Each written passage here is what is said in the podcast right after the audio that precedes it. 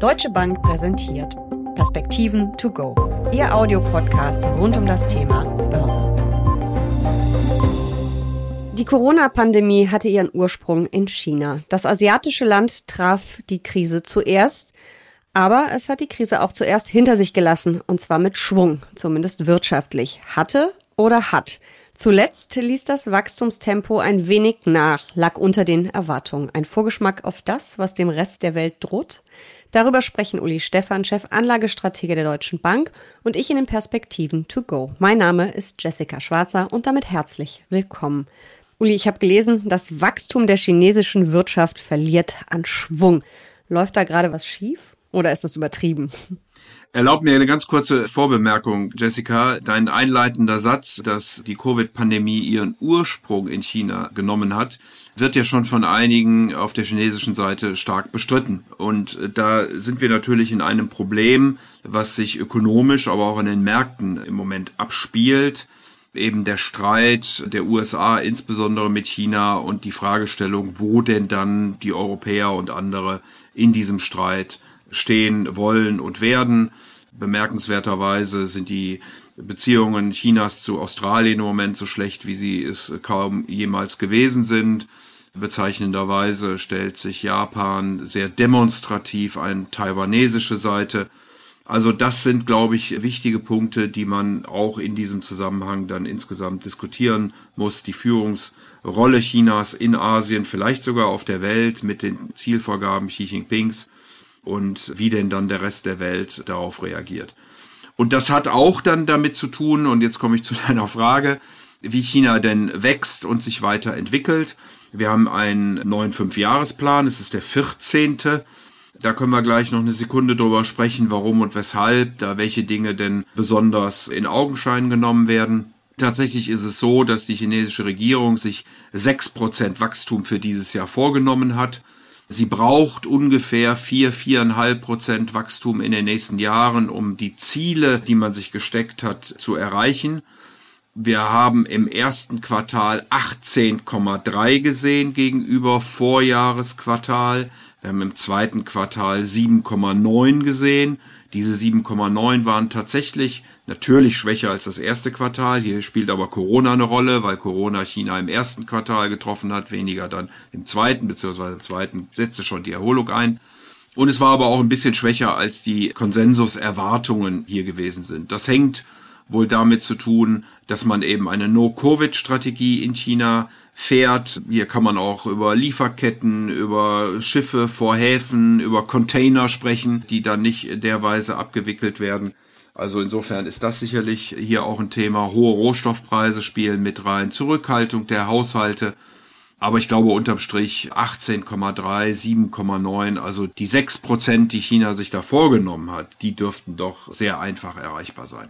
Und wenn wir uns das mal kurz im Vergleich zu Gemüte führen, für Deutschland erwartet das Bundeswirtschaftsministerium ein Wachstum von 3,5 Prozent.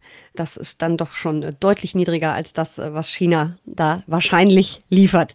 Was heißt es denn für den Rest der Welt, wenn China ein bisschen weniger schnell wächst, ein bisschen weniger stark als erwartet wird? Müssen dann im Prinzip auch in anderen Ländern vielleicht ähm, Wachstumserwartungen ein bisschen nach unten korrigiert werden?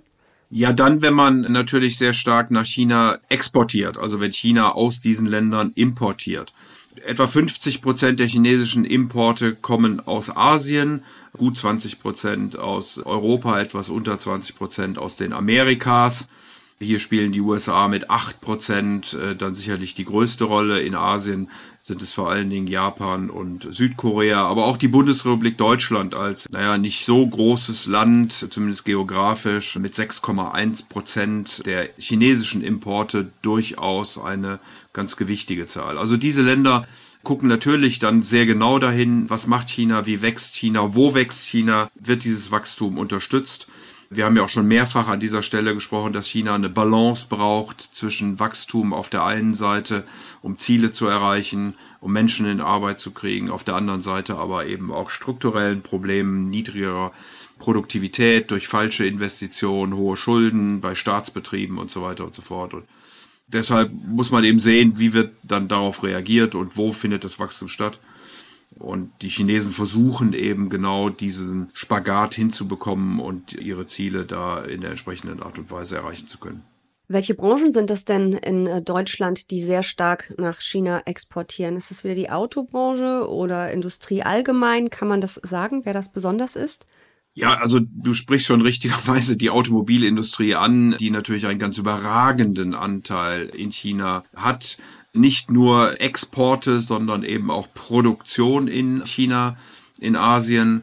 Der Maschinenbau ist sicherlich auf der Exportseite äh, hier zu nennen, aber auch die Chemie produziert sehr viel in China. Das ist ja auch eine politische Vorgabe der Chinesen, dass eben ein bestimmter Anteil der Produktion in China stattfindet. Und wenn man keine Vorprodukte findet, dann muss man eben selbst dort produzieren. Und insofern sind die großen deutschen Industriebereiche, also Automobil, Chemie, Maschinenbau, aber auch Elektronik, doch stark abhängig natürlich von den Entwicklungen in der Volksrepublik. Der Binnenkonsum, also der Binnenmarkt in China, der wird ja wohl auch immer wichtiger, habe ich des Öfteren schon gelesen. Wie kommt das? Ist das gewollt und wie stark ist diese Entwicklung? Und am Ende hat das ja wahrscheinlich dann auch für die Handelspartner die ein oder andere Auswirkung.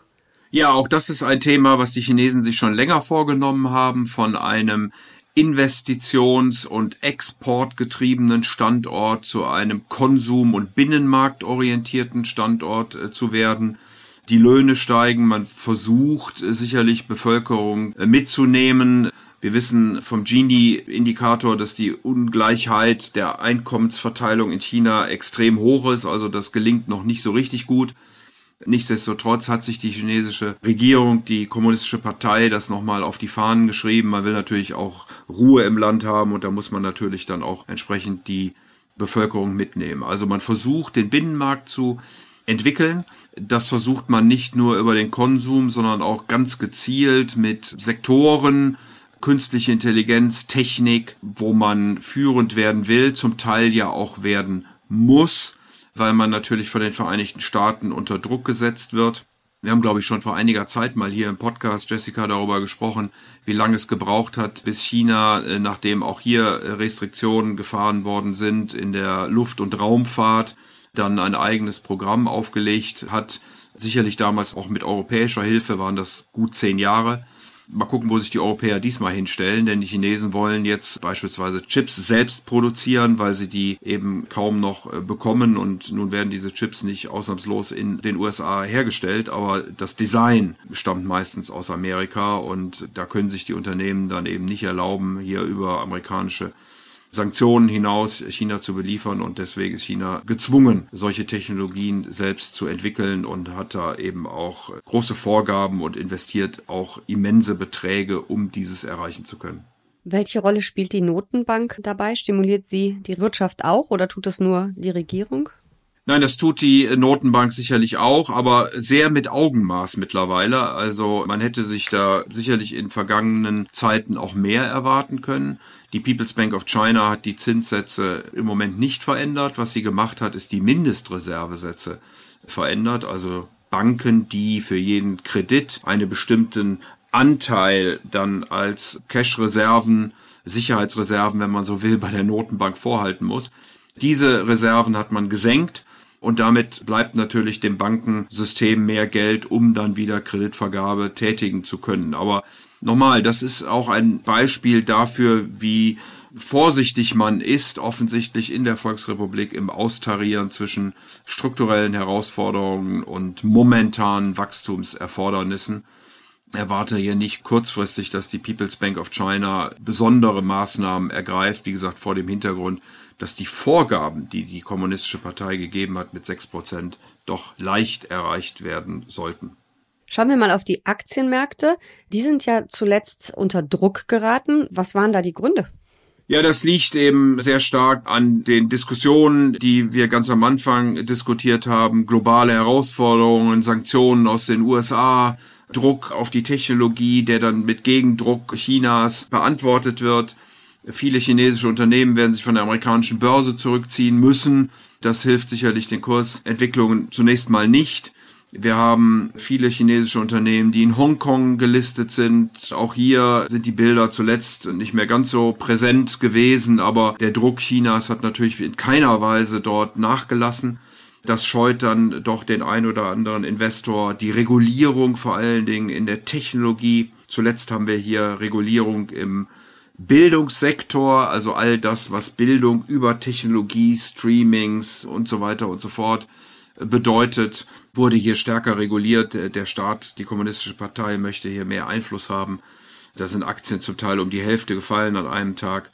Das spielt also doch eine ganz gewaltige Rolle, wenn man sich insgesamt den chinesischen Aktienmarkt anguckt. Also die Maßnahmen der Vereinigten Staaten und die Gegenmaßnahmen dann der chinesischen Regierung. Sind das Einstiegskurse, wenn Aktien so stark oder der breite Markt auch so stark fällt? Wir haben ja schon mal darüber gesprochen, dass China eigentlich in keinem Depot fehlen sollte, man es aber oft gar nicht so als Aktionär, zumindest als Börsianer auf dem Schirm hat, als Privatanleger vor allem. Ja, da ist natürlich die Frage, wie die Entwicklungen weitergehen. Und im Moment ist das ja sicherlich international eines der äh, ganz großen Themen, wie denn dieser Streit zwischen den USA und China weiter vorangehen wird welche Maßnahmen noch erhoben werden können. Wir wären im Moment im Grundsatz mit Hongkong etwas vorsichtiger sogar als mit Mainland China. Nun muss man Mainland China, abgesehen von North Stream, South Stream, wo man also von Hongkong aus in gewissem Maße im Festland China investieren kann und umgekehrt, muss man als Privatinvestor sicherlich gucken, wie man das dann hinbekommt. Über Indizes beispielsweise. Aber da könnte Mainland China eben, was ja China oder die chinesische Regierung besonders fördern will, eher profitieren. Deswegen werden wir beim Hanseng etwas zurückhalten. Das CSI ist dann vielleicht die bessere Wahl. Und das würdest du auch wirklich über ETFs machen und nicht über aktiv gemanagte Fonds? Oder geht beides? Also geht ja immer beides, aber was würdest du bevorzugen? Ich würde aktiv gemanagte Fonds in China bevorzugen, die dann einen Index oder ähnliches als Orientierung haben. Aber ich glaube, in einem solchen Markt ist es doch sehr wichtig, dass man nicht sich nur von der Marktkapitalisierung leiten lässt, sondern ganz im Gegenteil. Das sind dann oft die großen, schwergewichtigen Staatsbetriebe, das sind die großen Technologiewerte, die von der kommunistischen Partei zum Teil als Bedrohung gesehen werden. Stichpunkt Trump und Twitter und so weiter.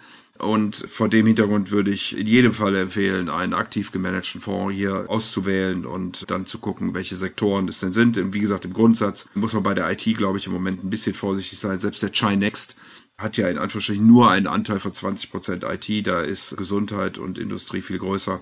Und von den Sektoren her wäre es ganz klassisch Industrie, Energie, Grundstoffe, Konsum und Finanzen, die ich da im Moment neben vielleicht einigen kleineren Technologiewerten bevorzugen würde. Aber du bist grundsätzlich optimistisch für die chinesische Aktien. Kann man die sich jetzt schon mal vielleicht so ein bisschen vergünstigten Preisen ins Depot laden, also sprich die entsprechenden Fonds? Oder würdest du noch ein bisschen abwarten, wie sich diese ganzen Konflikte lösen oder zuspitzen? Das ist natürlich ganz schwer zu sagen, wie das alles ausgehen wird. Insofern kann man sicherlich einen ersten Schritt mal machen und dann die Situation weiter beobachten. Ich würde wahrscheinlich noch nicht mein ganzes Geld jetzt in Asien, in China investieren, aufgrund der Konflikte gerade. Die amerikanische Regierung arbeitet ja sehr intensiv daran, Verbündete zu finden.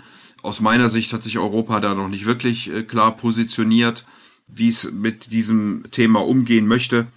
Und insofern, wie gesagt, würde ich im Moment noch nicht mein ganzes Geld dort investieren. Wenn ich es täte, dann würde ich es, wie ich das vorhin gesagt habe, eher in Mainland China tun, in den genannten Sektoren und würde auch noch ein bisschen Pulver trocken halten, um dann im Zweifelsfall nachlegen zu können. Dass sich China weiterentwickelt, dass China weiter wächst, das halte ich allerdings für völlig außer Frage. Man hat Ziele, man hat Möglichkeiten und man erlebt ja, und deswegen haben wir ja auch diesen Konflikt, dass die Ziele eben immer robuster auch international durchgesetzt werden. Also sind chinesische Aktien auf jeden Fall eine spannende Anlageklasse, die man sich als Börsianer mal anschauen kann und nicht ganz links liegen lassen sollte, richtig? Ja, absolut. Also wir haben hohes Gewinnwachstum in äh, China, wenn ich mir den MSCI China beispielsweise angucke und die Erwartungen für 2021, dann liegen die bei gut 17 Prozent. Das ist nicht ganz so viel wie in anderen Märkten, liegt aber eben auch daran, dass natürlich das letzte Jahr nicht so schlecht waren. Wir haben große Spreizungen bei den einzelnen Sektoren hier, also ganz vorne beispielsweise liegt sowas wie die Industrie mit 50 Prozent, weiter hinten liegt dann Konsum Discretionary, also die Konsumgüter, die man sich dann kauft, wenn es wirklich gut läuft, äh, mit 9 Prozent. Die Bewertungen sind in China auch nicht mehr ganz billig. Sie sind tiefer als äh, in anderen Ländern, aber das Risiko ist natürlich auch höher. Also insgesamt haben wir ein PI auf die 21er Gewinne von äh, gut 16 in China. Das war sicherlich in der Vergangenheit mal etwas tiefer. Ähm, die höchste Bewertung hat auch hier der diskretionäre Konsum. Deswegen werden wir da also auch durchaus etwas vorsichtiger. Dahinter kommt aber dann direkt schon die Technologie. Und das sind dann Bereiche, wie gesagt, die auch stark von der Regulierung abhängen, wo ich etwas zur Vorsicht im Moment neigen würde. Ich merke schon, es ist wirklich ein Thema für den aktiven Fondsmanager. Danke für diese Einblicke, danke für diese Perspektiven. To go. Sehr gern.